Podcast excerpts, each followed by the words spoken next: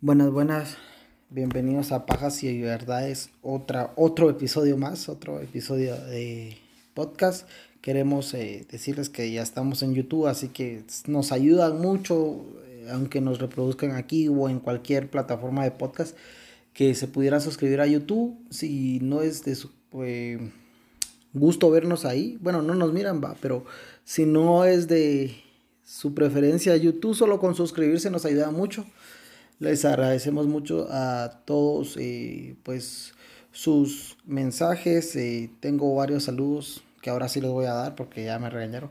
Y eh, pues nada, gracias. Queremos ah, también hacerles conciencia de lo de la pandemia aquí en Guatemala y como es mundial también.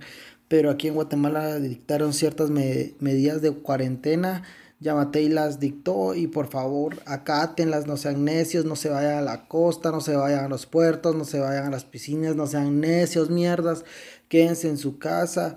Y no sé, esta Semana Santa tiene que ser diferente, tal vez no hay procesiones, tal vez no hay todo este estas tradiciones que tenemos en Guatemala, pero por favor, quédense en su casa, no se vayan a la costa, no se vayan a visitar familiares no vayan con la vecina, no vayan con la casera, no vayan con todas esas majes, mucha, por favor, cuídense, cuidémonos entre todos.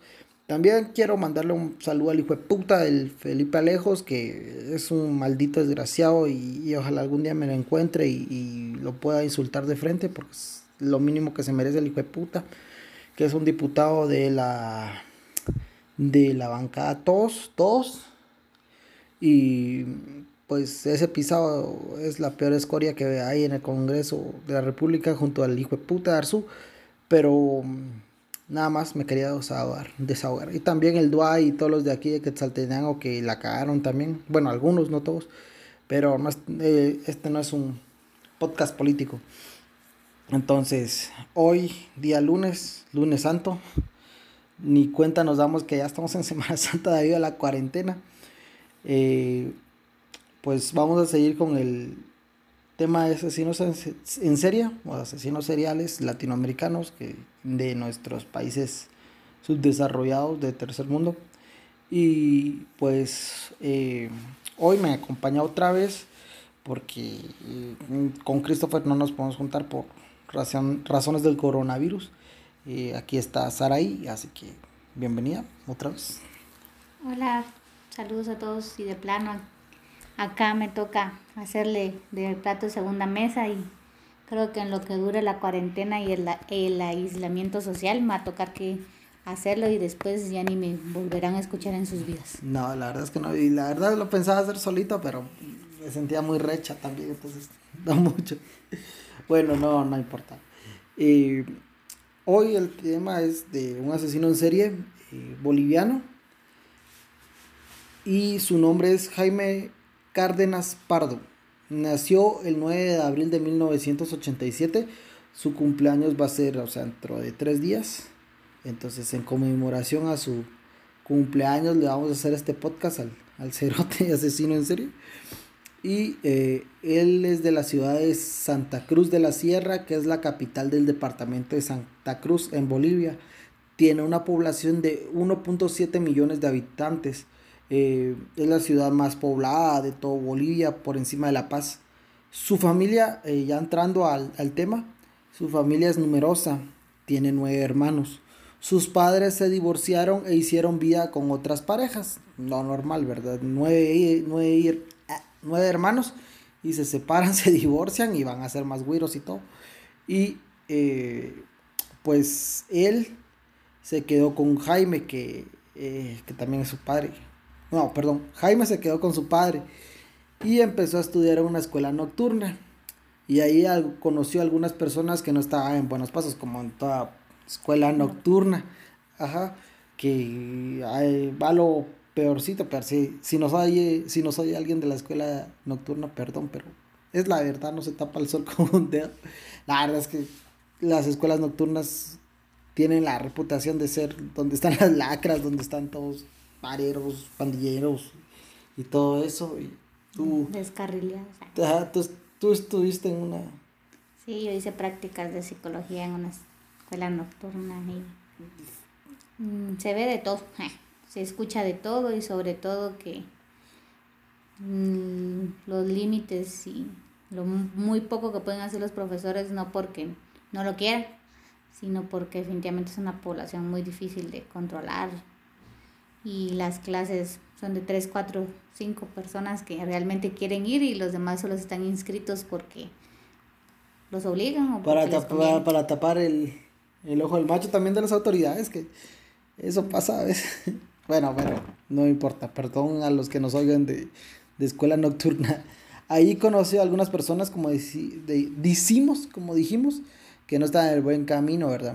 Entonces se empieza a juntar con, con pandillas, con esta gente que está en la delincuencia común o la organizada, como ya pandilleros y todo eso, también como asaltantes y, y Mara que se droga y todo él empezó a beber y a experimentar con drogas.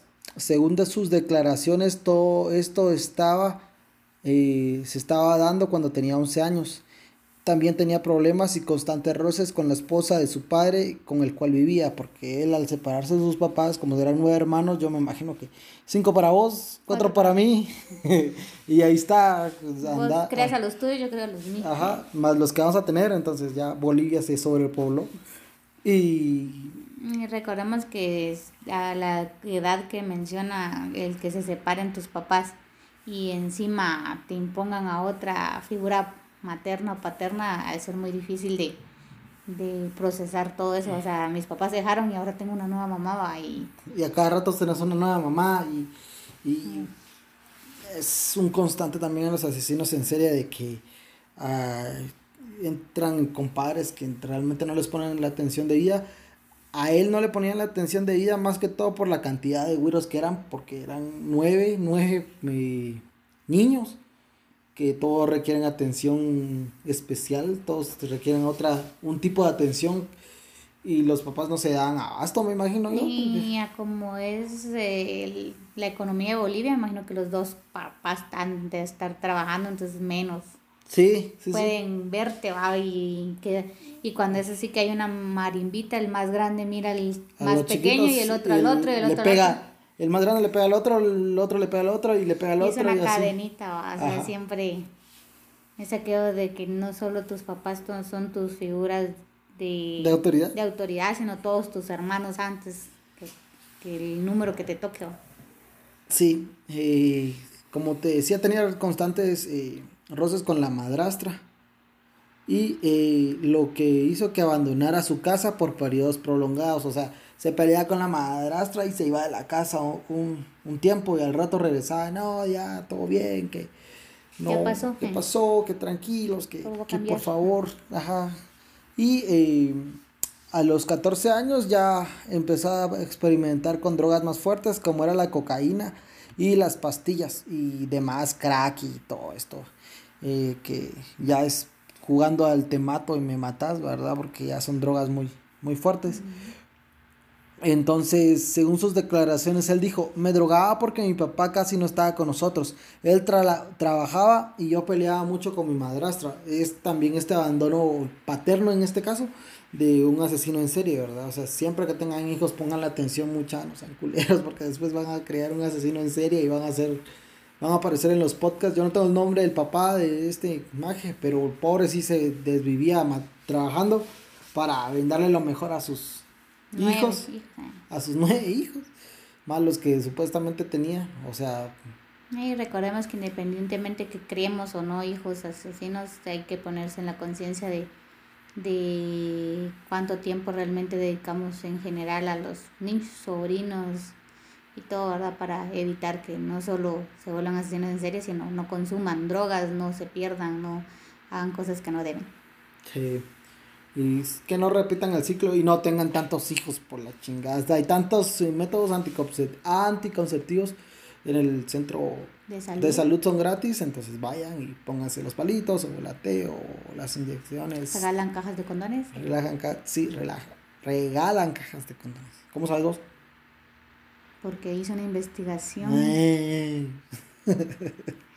bueno, y entonces eh, él peleaba mucho con mi madrastra, entonces él peleaba mucho con su madrastra y por eso se, se iba y después regresaba. Según él, no tuvo una mala infancia, o sea, él no, no le echa la culpa a sus papás ni tampoco a la crianza que le dieron. Y, lo que sí le hizo fue un poco, eh, lo que sí le hizo falta fue un poco de atención, como obviamente ya vimos, pero nunca sufrió eh, violencia ni física ni sexual, por lo menos hasta donde se sabe, porque no es un, un asesino en serie muy estudiado que se diga.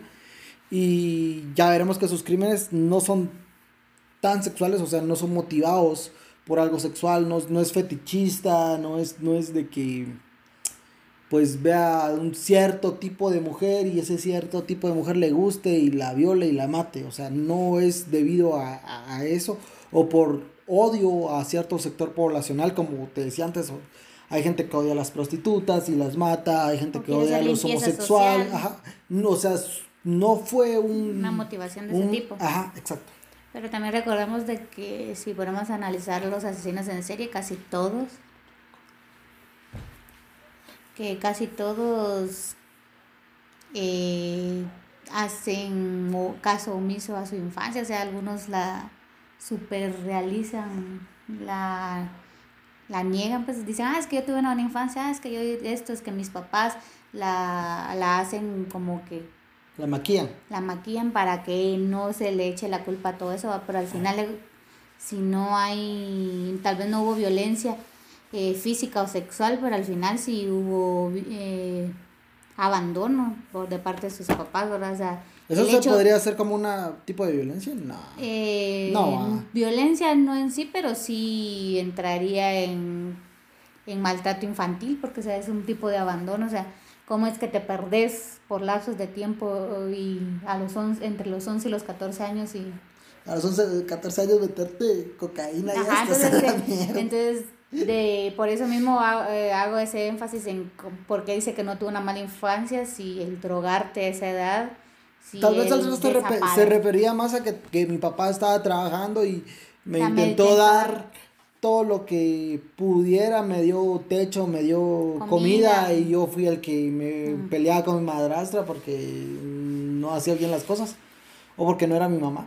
Porque muchas veces pasa eso, ¿verdad? Que no es tanto que la otra persona sea una mala persona, sino que no, acepta, ajá, no puedes aceptar eh, que tu papá o tu mamá tenga. y aparte de que como la otra persona de, o la otra mamá, digamos, en esa ecuación tampoco puedes ni regañar, ni golpear, ni poner límites como con tus propios hijos, ¿va? Porque hasta cierto punto no sos su mamá, él no es tu hijo y viceversa, ¿va? Sí, pero mm, sí, pues, los güiros siempre se pasan de gaber con los, con los padrastros, madrastros, cuando son así, ¿verdad? O sea, porque saben que no les pueden pegar o saben que no. O también depende qué límites o qué autoridad le ha dado el papá, la pobre, va, y la otra no podía hacer nada más que, que el güiro hiciera lo que quisiera. Tal vez sí. Bueno, eh, a, sus, a los 14 años eh, su estilo de vida lo pasa porque se metía droga pues, y era alcohólico y le gustaba las apuestas según dicen los diarios de Bolivia. Entonces al no conseguir dinero para sus drogas empieza a, a delinquir.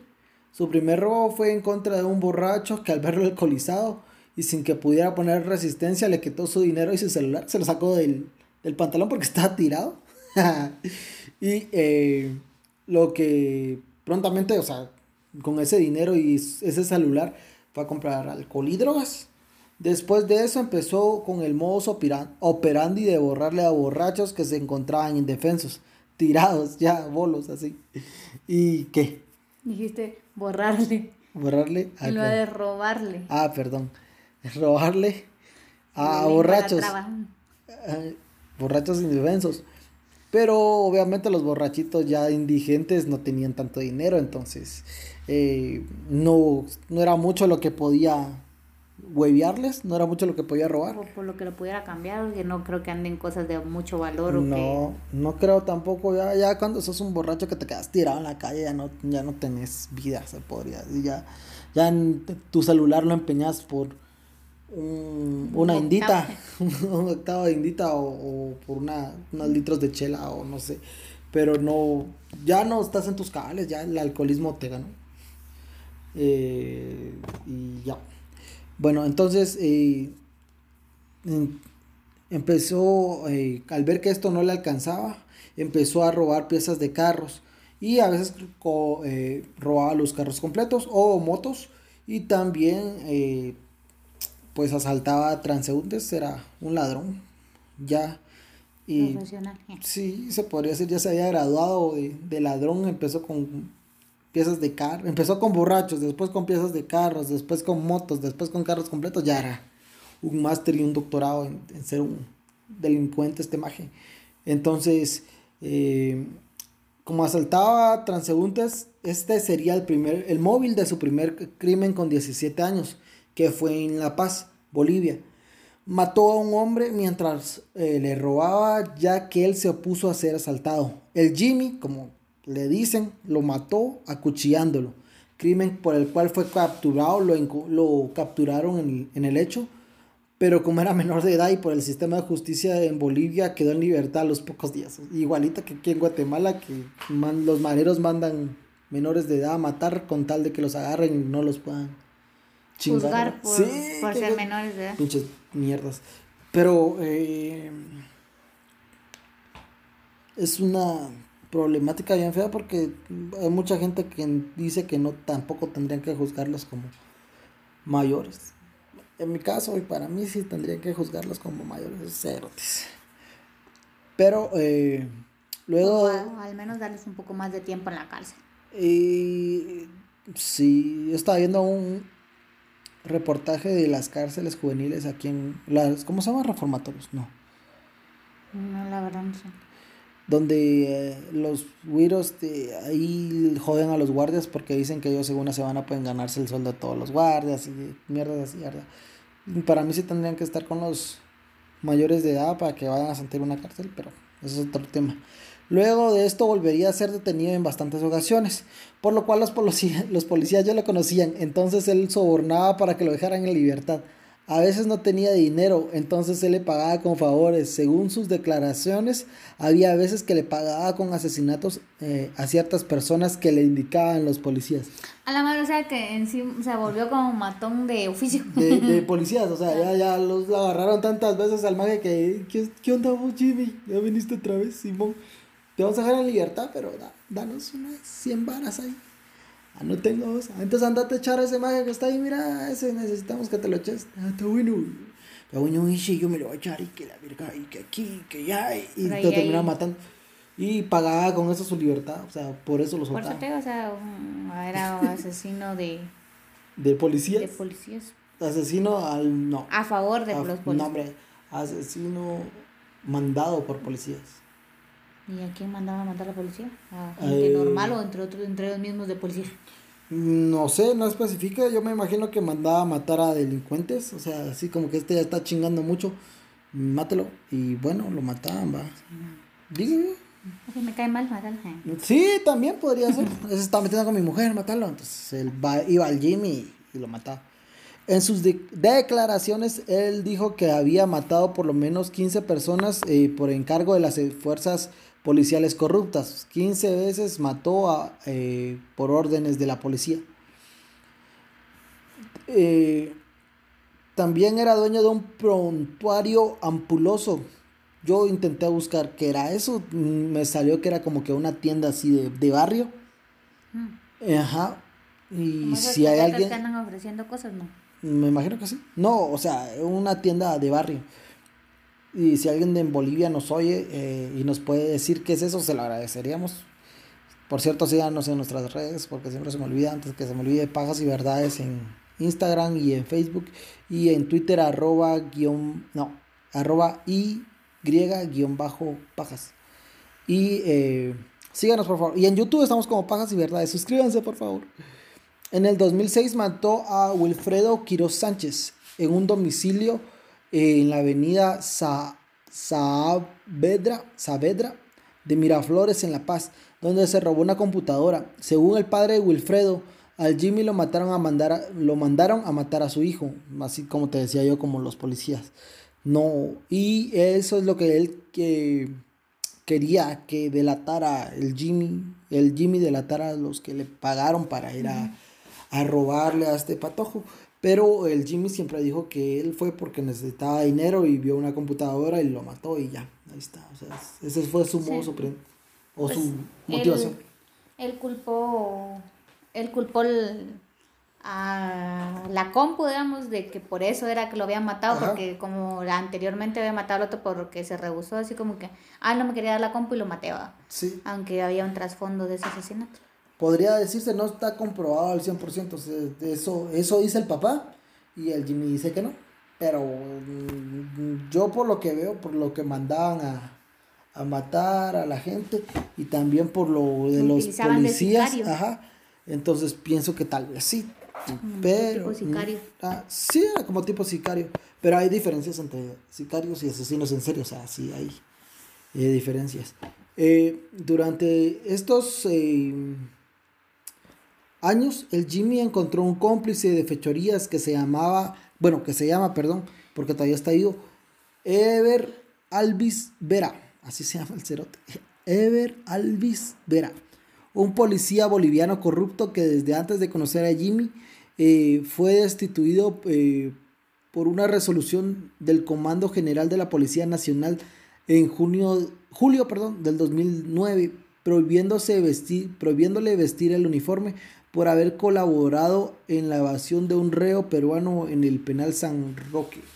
O sea, que este maje facilitó que un peruano, un reo peruano, se fuera de la cárcel San Roque. Y ahí se juntaron, Dios los hace y, ellos se juntan.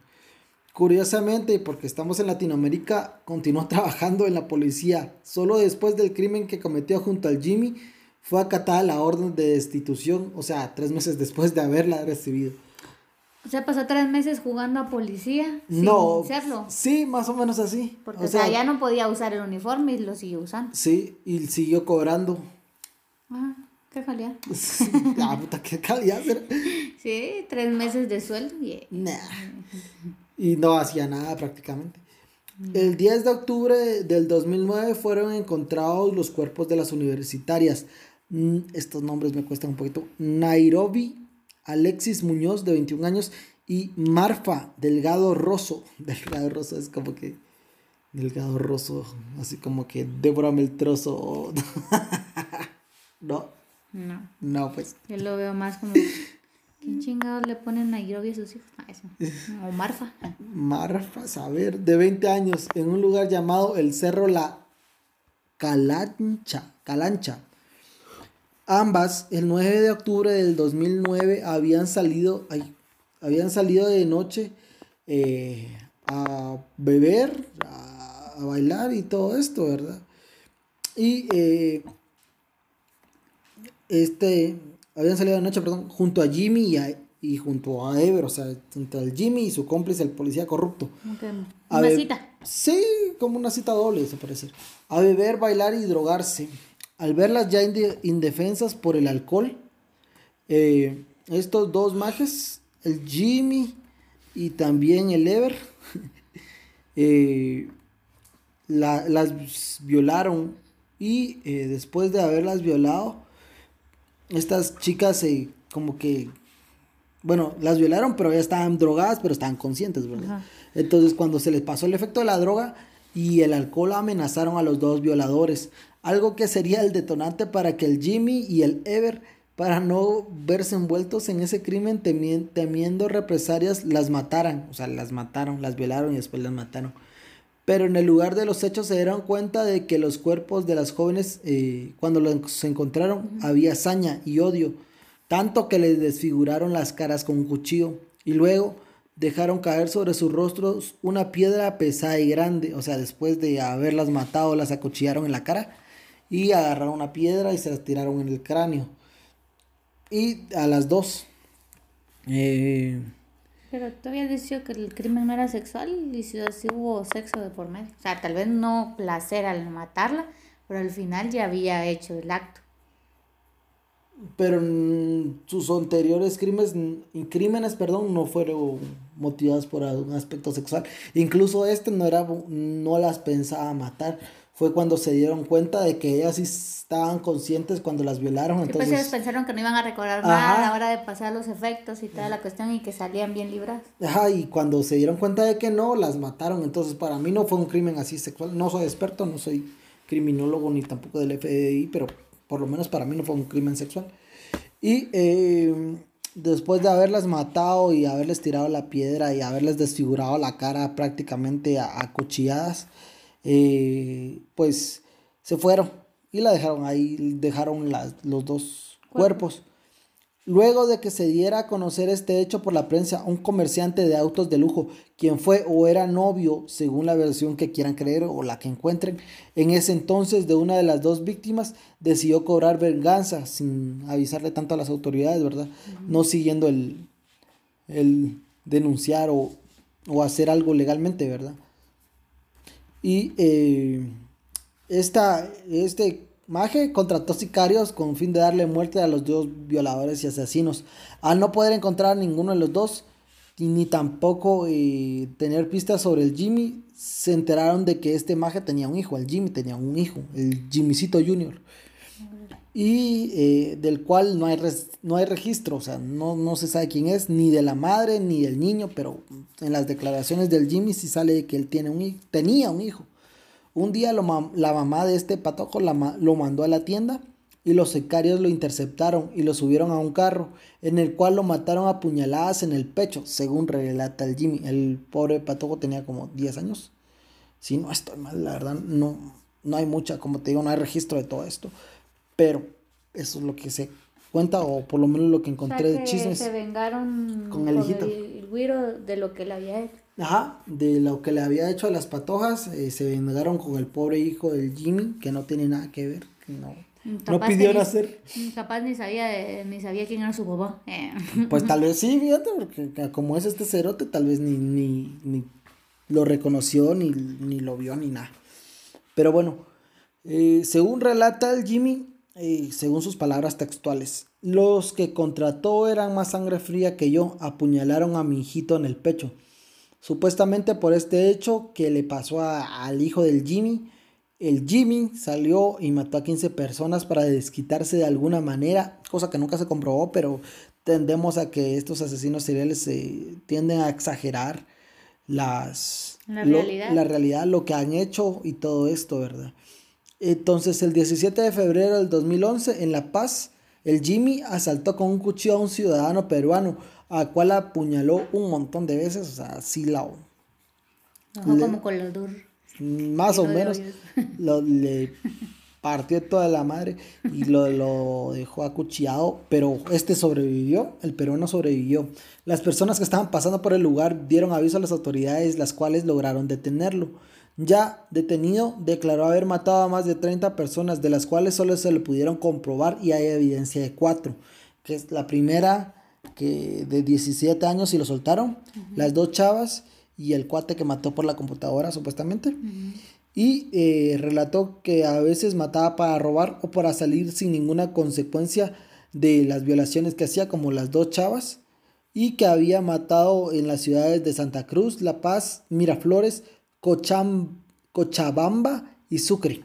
Y lo agarraron en Sucre. Por eso se llama el asesino de Sucre.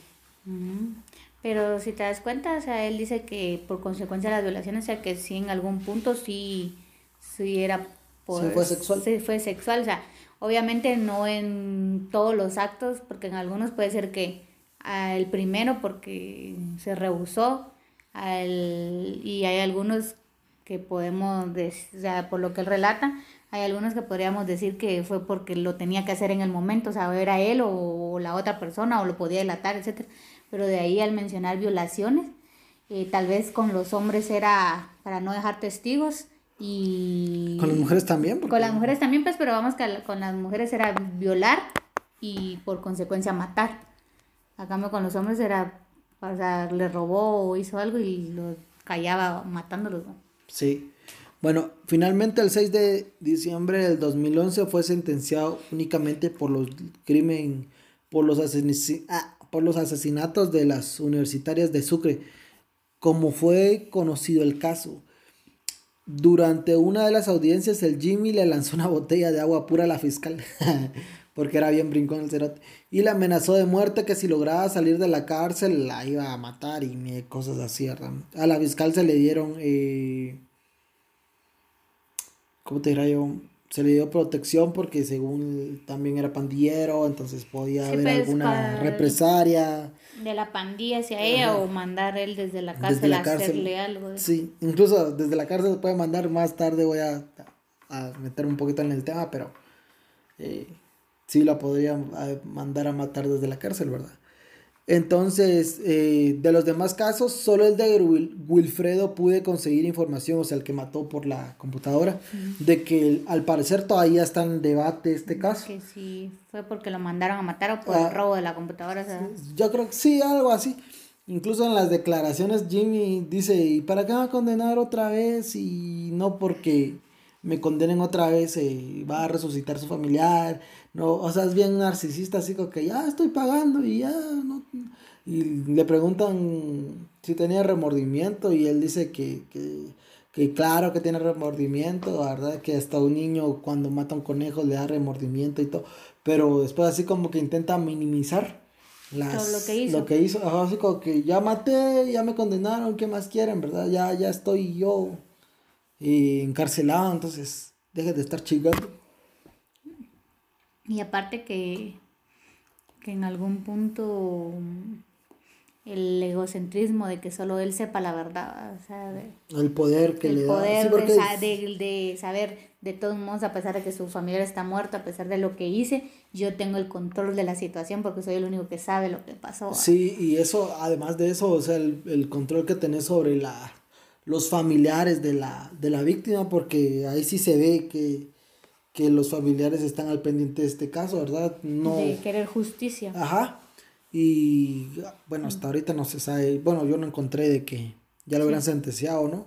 Pero de plano todavía sigue el proceso. Lo más probable era que sí. Y después de todo, después de haberlo sentenciado y todo, lo mandaron a la prisión de San Roque. Lo internaron en el sector denominado El Pozo, en una celda aislada en la ciudad de Sucre. Un año después de estar en prisión, el Jimmy se fugó en su hora de ir a cagar.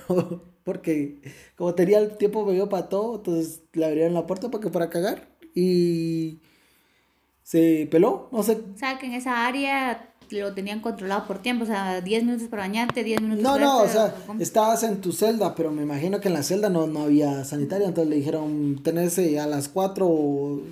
Tenés media hora para- para ir a cagar. Y sigo el mago y se peló, pues, se, se fue. O sea, como para darse cuenta de que la cárcel era tan de mínima seguridad para que... se supuestamente está aislado, ah, supuestamente, pero, Pero se les peló como es como es Latinoamérica y como es Bolivia, entonces se les, val- les valió madres y se fue. O quizás hasta compró guardias o algo así, porque también si él de por sí ya tenía contactos en la policía. Tal vez sí. El informe de Roberto Ledesma, subcomandante de la policía en Sucre, decía así, él tenía una hora de salida para ir a hacer sus necesidades biológicas. As- es así que aprovechó ese tiempo para distraer a su custodio y trepar la verja eh, saltando a la calle Serrano. Escapó en una vagoneta color plomo. No, eso ya estaba estaba planeado, planeado. pues, por eso es lo que te digo, que Sí, porque para que esté una... una camioneta esperándote, o sea, ¿cuántas veces al día pasa una camioneta y se queda parqueada y te vas a subir ahí? Sí. O sea, ya todo era un plan. Quizás ni distrajo al custodio, quizás el mismo custodio Así tendría como que, ver. Salí, salí, ya, ya. Ah, Así como de, No viene no nadie. estoy viendo, ja. Sí. Que me está hablando un pajarito por acá y se va para un lado. Así como que voy a hacer como que no te miro. Ajá, sos invisible. Unidades de inteligencia efectuaron operativos de rastreo, pero al no tener resultados sospecharon que el Jimmy había salido del país, por lo que le solicitaron a la Interpol emitir una alerta naranja, obteniendo una respuesta positiva. Así la pusieron y sí pusieron a la Interpol de que este Majes ya había salido de, de se haya fugado a la cárcel. Finalmente, el 3 de mayo del 2012, en la localidad de Yucumo, Bolivia, el Jimmy fue recapturado cuando estaba en el taller, un taller de carpintería. Según agentes del orden, o sea, los policías, el operativo se desarrolló sin necesidad de violencia. O sea, dijeron, vos Jimmy, ¿qué, man- qué Te manda? vas. Te vas, ya, ya te ganamos. ¿Te vas o te vas? Pos- posteriormente a ello, el asesino fue conducido al penal de Chonchocoro, Chonchocoro, así me imagino que se llama, o sea, así se llama pues, pero no sé si así se pronuncia, Chonchocoro, en La Paz, donde cumple su condena y como todo buen drogadicto y asesino en serie, redimido se convirtió al cristianismo. O sea, es, es pastor incluso. Y en su Facebook publica cosas como de que se enamoró y que Dios perdona y todas esas las imágenes que van a estar en nuestras redes. Eh, se ven amigos suyos que le dicen que Dios perdona y que todo esto. Eh, yo le escribí, lo intenté contactar, y, pero no me respondió, así que eh, como mierda. Y igual le va a mandar el podcast para su cumpleaños a ver si lo oye. Y este fue el caso del asesino en serie boliviano que hasta el día de hoy, con los 30 asesinatos que se adjudica, es el más prolífico. Pero no solo, eh, pero solo se le ha inculpado de cuatro, de los cuales dos eh, son por los que lo condenaron, uno en proceso y otro que sí se tiene evidencia, pero se dejó en libertad por ser menor de edad. Y ya, fin. Mm. No sé. Pero si vieras su Facebook, está así con la Biblia y está así como que mojado en gozo, Señor Jesús. Amén, aleluya, hermano. Y todas esas cosas. Porque miras así, si así está, güey. Te burlas de mi religión, güey. no es mi culpa, si así está el maje, ¿qué, ¿qué, culpa tengo yo? Y así como que dice, me estoy enamorando. Y todos le ponen, ¿en serio? ¿De quién? De no sé quién. Ay, no, esa es muy puta. Le pone una vieja, ¿ah? Ah, no jodas. Ajá, todo, todo así. Y yo así de que... Ah, yo pensé que está iba a bueno poner- el chisme, puse, puse a ver, ya no contestaron. Ah, yo pensé que era así de, de que se estaba enamorando más de Dios. No, o se de está la enamorando de, de- de una mujer. Pero, las- Y- y hay, y- pero hay tantas locas que se enamoran de, de presos, de asesinos. No, sé yo, yo tengo un amigo allá en la cárcel eh, que está condenado y todo. Pero el maje abrió su Facebook y le mandó una solicitud a una chava y le dijo, mira, es que yo estoy en la cárcel, veníame a ver. Y sí, se fue y, y están casados. Ah, no jodas. Sí, Y, eh, y ya tienen hijos a la. ¿Sabes? No, hijos no a sé, la no madre. sé. Pero este baje sí es pues, así. In- eh. Incluso ahorita puso foto de portada de la bandera de Bolivia y así como que fuerza Bolivia por el coronavirus y todas estas chivas. Y así que, que está actualizado el maje. Tiene Pero, Facebook adentro de la cárcel. decime- de ahí sé que puedo pecar de ignorante, pero, o sea, los, sí tienen acceso a internet los reos, o sea, sí tienen un, un ¿En área. Bolivia? O sea, en todas las cárceles, o sea, yo miro que hay Sí, muchos, Sí, sí. eh, o sea, en- incluso vi En unas, Guate- en vi Guatemala, sí. series en Netflix de que estaban basadas en unas cárceles reales, digamos, y graban a las a las reas y todo, y sí tienen un área para Sí. internet y toda la casaca, solo que siempre ven que publican y todo. Ah, no, aquí, En- en aquí- esa aquí, que vi yo. aquí en Guatemala sí es ilegal, o sea, no puedes tener internet. Pero la gente tiene, o sea, adentro hay internet y te lo venden. En Bolivia no sé si sea legal o no, Bueno, pero para que este baje tenga su perfil tan descarado de tener su nombre, sus fotos eh, Y actualizarlo. y actualizarlo todo, me imagino que sí ha de ser ser legal o por lo menos de ha de tener un, vacío legal, así como que no sé, como que no, no lo pueden culpar. por tener internet. Ajá. Y ha de tener su internet al pisado dentro del penal. Se ha de llamar internet con cho- choroco. Con cho no, chon Chocoro. chocoro. Chonchocoro. Y su contraseña es es, chonchocoro 321. Mate a 30. Sí, no, ahora ya su contraseña debe ser Jesús, es mi pastor, la de faltará o cosas así, súper. No, jodas. Por eso preguntaba, porque, o sea, sí he visto mucho eso de que la, o sea, los reos y todo eso tienen contacto Aquí en Guatemala con la es ilegal. En y México todo. creo que también es O ilegal. sea, y me quedó la duda de que y si en Estados Unidos sí también es ilegal. Bueno, Pero en Estados Unidos no creo que tengan internet realmente. Ahí sí los controlan mucho. Pero saber. No, pero tal vez sí, pero es aquello de que, o sea, puedes ir a revisar y todo, pero todo te lo, o sea, el sistema te controla todo lo que ves. Puede ser. La verdad no, no está en la cárcel, bendito Dios. Espero nunca estar. No, por eso pues, decía yo, o sea, cómo es que podían tener tanta libertad y toda la cuestión para, para lo del internet. Sí, pero... Y la gente sabe que está en la casa, a mí me daría miedo que me contactaran. Pero si por ejemplo, si tu, tu familiar está en la cárcel y te manda... Hola, ¿cómo estás? O sea, familiar, así, familiar. Ay, me daría miedo igual. Sí. Ay, sí. A Porque mí- imagínate, o sea, van a, de repente vienen a tocar la puerta. Usted tiene contacto y usted su contacto fuera de la casa. A mi sombrero. No, gracias. Usted es la Lo que le siento, familia. Usted es la que le deposita la extorsión. Ah, no, jodas, no. Incluso no, yo no, te- no. tengo una amiga que también está condenada por extorsión aquí en Guatemala. Puros amigos, mierdas tengo yo nada más de que. Sí, ya me dio miedo. La cuestión es que ella tiene un ¿Con quién te hijo, tiene un hijo con un maje que resultó ser un extorsionador, pero no, no se sabía.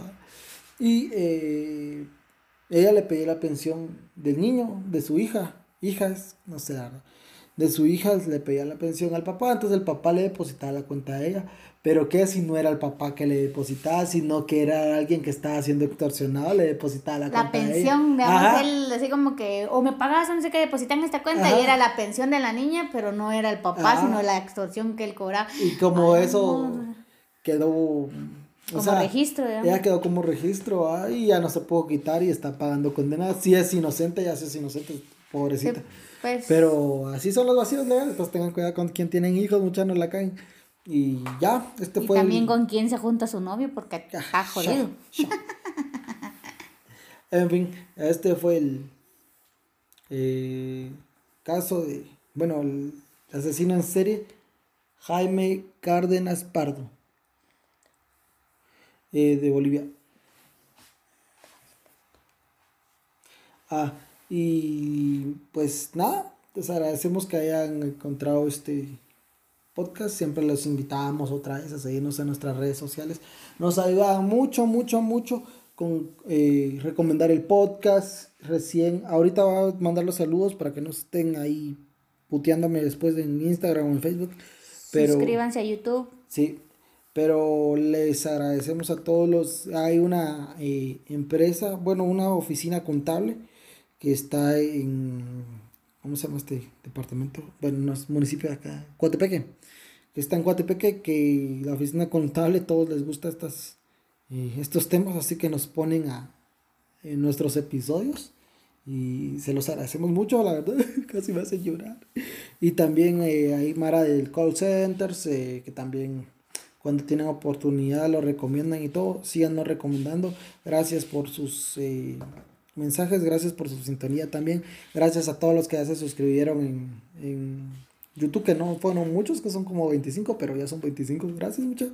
Y ya, eh, de ahí mis saludos y bueno, saludos que me, me pidieron que les enviara es a este Mario, Mario Letona y Jo- José Letona que hace como cinco episodios me pidió su saludo y cada episodio me lo anda puteando y me anda diciendo, pero hay veces que ya hemos grabado un episodio, entonces obviamente no podemos mandar saludos, pero saludos carnal, también a, a, a Batres, Michael Batres. Y eh, también a Giovanni, Giovanni de León, Astrid Hernández, también a Claudia Carranza y Lorena Zúñiga, Zúñiga, no sé si así se diga, pero eh, gracias. También Paola Cifuentes, Hugo Cifuentes, me imagino que son hermanos o no sé si son. Fernanda de León, Alejandro Rodas, Josué Álvarez, Fernando Cruz, a Cristian Coyoy,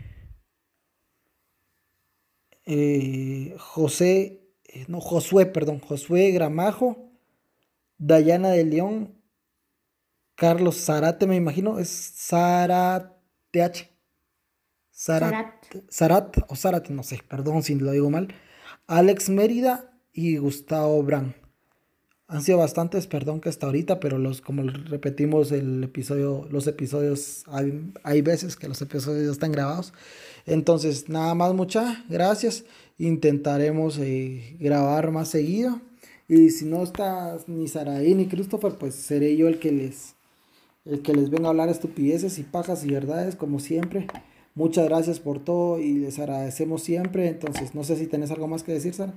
O si tenés un, un saludo para algún. Saludos a Gabriela Son, que, que es como mi hermana pegada con chicle, que nos está escuchando en Patulún y siempre anda comentando cualquier cosa de los podcasts y que hizo la el comentario del episodio pasado de que cuando graba conmigo es cuando menos malas palabras se escucha.